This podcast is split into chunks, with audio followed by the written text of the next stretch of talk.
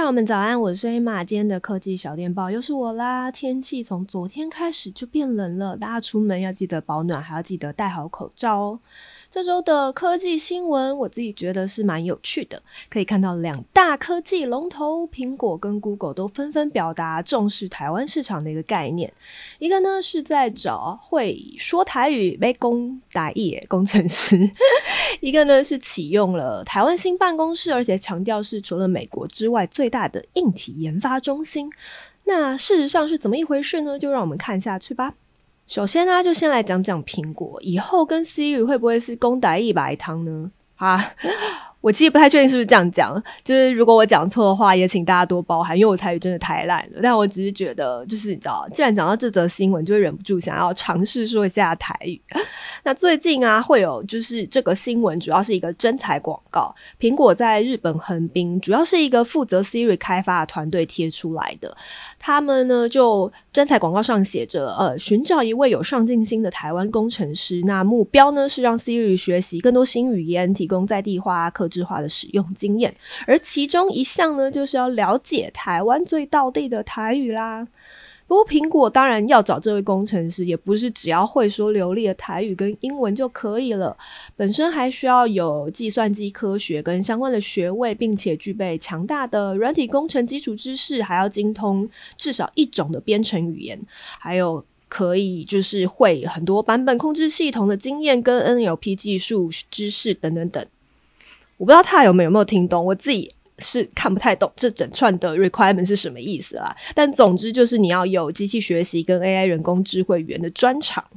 那其实呃，像现在 iPhone 上的 Siri 啊，已经有超过四十种的语言选项了，而 Google 的语音助理在手机上的语言选项也是不断的增加，因此。Google 跟苹果，他们其实都在彼此开发竞争者可能还没有接触或触及到的语言市场，而像台语，也就是其中一个选项，所以这也算是一种策略发展吧。总归来说啊，就是嗯，对我们就是在台湾的使用者，都是一个蛮令人兴奋的消息。毕竟未来如果等 Siri 真的学会台语，家中那种常说台语的长辈，也许就可以跟 Siri 沟通了。想到就是我阿嬷可能也可以用 HomePod Mini，就是请问他今天天气如何，我就觉得很酷。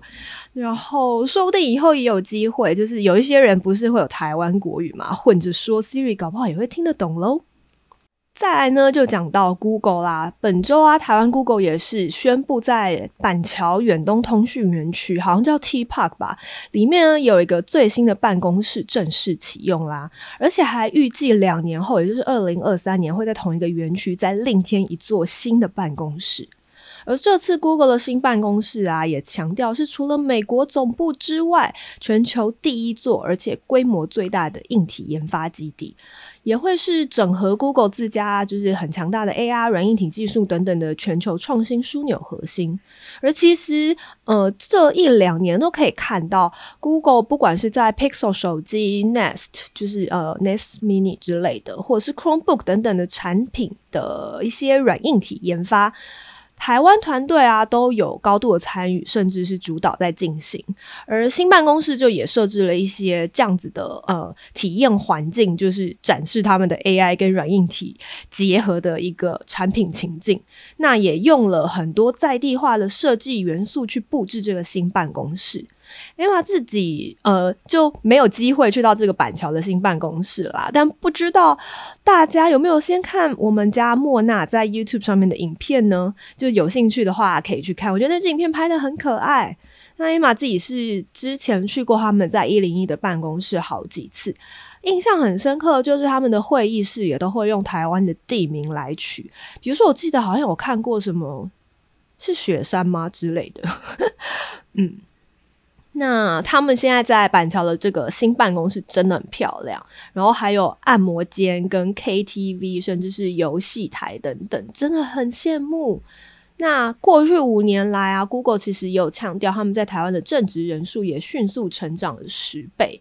今年二零二一年还会继续扩大人才招募啊，甚至一些实习计划等等。嗯，太友们，如果你们想到漂亮的办公室上班，有吃不完的零食，还可以在 Google 工作的话，就可以多多关注啦。那要是有任何踏友如果应征上了，也别忘了找我们电獭少女去玩哦。再来讲到 Sony 啦，Sony 近年其实推出了很多就是很备受关注的相机产品。那其实电獭少女自己在拍摄团队这边也用了非常多 Sony 家的相机，包含了 A 七三啊，还有之前 Emma 自己也评测过他们去年的新相机，就是入门的全片幅 A 七 C 等等。那用的 slogan 是 The One Never Seen，然后接着隔天呢就发表了一个怪兽级的新旗舰全片幅机皇 Alpha One，它真的规格非常的强，让我就是稍微快速的跟大家说一下，它就是可以用五千零十万画素拍摄每秒连续三十张照片，并且做到每秒一百二十次的对焦跟测光运算。那它搭载的是跟之前他们家就是最顶级的。呃，全面幅相机 Alpha 九一样是堆叠式感光元件，那连拍时当然就是也不会有过黑画面。那过去很多相机的观景窗，这可能有玩相机的人就知道，它最高的更新率可能是一百二十 fps，但 Alpha One 这次做到了每秒两百四十次更新。然后当大家都在说之前去年还推出了一个 Sony 还推出了一个非常就是厉害的相机，那其实偷偷可以跟大家说，电话少女之后也会买的就是 A7S3。但大家都会就是觉得很可惜的一点是，A7A3 非常的完美，但它没有 8K 录影。那这次呢，嗯哼，在呃刚宣布推出的这个 Alpha One 身上就有 8K 录影的功能啦。那这次 Alpha One 另外一点，它的电子观景窗，嗯，还是跟 A7S3 一样是九百四十四万点液晶萤幕啊。Emma 自己目前在看 Alpha One 所有的规格都觉得非常的厉害，可能唯一一个稍微可惜，然后跟大家现在使用习惯可能会不太一样的点，就是它不是翻转荧幕，而是上翻式荧幕。不过，呃，可能对很多在拍就是动物摄影或什么的，可能就没有差别这么大了吧。那售价方面呢？呃，目前是公布是美金售价六千五百元，那折合台币大概就是十八万两千块左右，真的是价钱也非常的顶级。那整体来说规格很猛，不过台湾预计何时真的确切的上市时间跟售价是还未知的。那不知道。我们的踏友们有没有就是那种专业摄影的，就是喜好或者是专业摄影师呢？觉得这次 Sony 端出了这道菜，诚意如何呢？然后最后 Emma 想加码一则，就是跟 Podcast 相关的新闻。不知道大家都是如何听我们科技小电报的 Podcast 呢？是用 Apple 的 Podcast，还是 Spotify，还是 KKBox？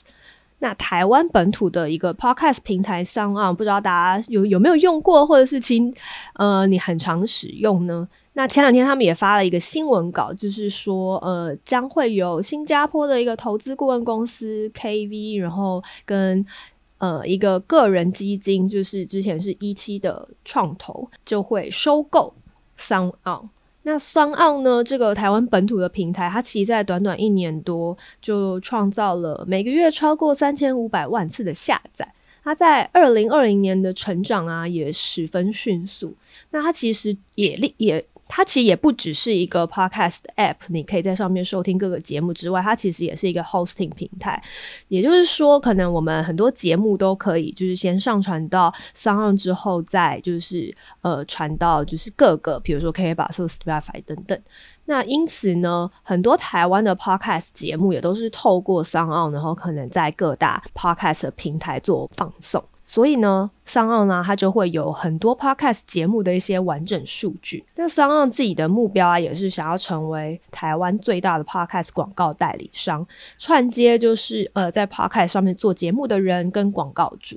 那他们其实有蛮多原创节目的。如果在大家不管是用呃 Spotify 或者是 Apple 的 podcast 上面，其实都会写说他自己是不是 SoundOn 的原创节目。那他们有很多知名的呃节目主持人等等，也让他们的节目还蛮常上排行榜的。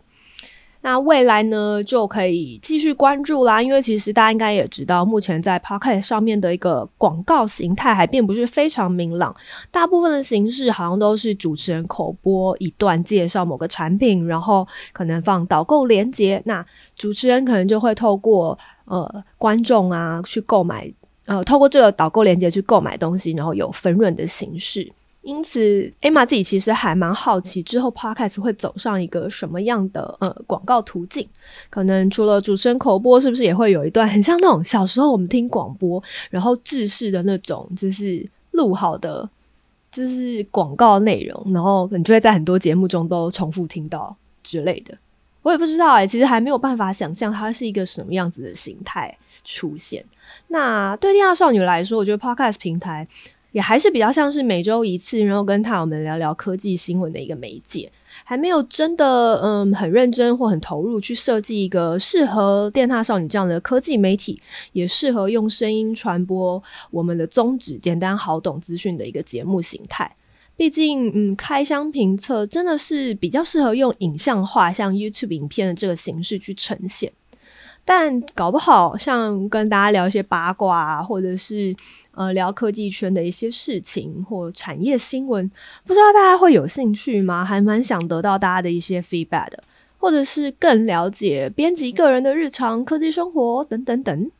嗯，我觉得好像很是一个蛮适合二零二一年一起来集思广益的一个就是方向啦。也欢迎他我们提供我们对新节目的一些想法喽。好啦，那此时正在录音的艾玛其实今晚就是我们电塔维亚啦。因为我们平常其实都在同一个办公室上班又包场，所以就决定，呃，维亚照常举行，没有受呃现在疫情的影响。那但是你知道，其实 Emma 是一个很没有偏财运的人，所以我从来没有中过什么大奖，但就是连发票都很少中奖的那一种。那我其实也不是很奢求，然后我最实际的就是我想要有奖金或者是休假。呵呵呵。那不知道太友们今年的尾牙是有照常举办吗？你们过去抽到最好的奖又是什么呢？如果有机会的话，也希望大家可以就是多跟我们分享啦。那喜欢今天的。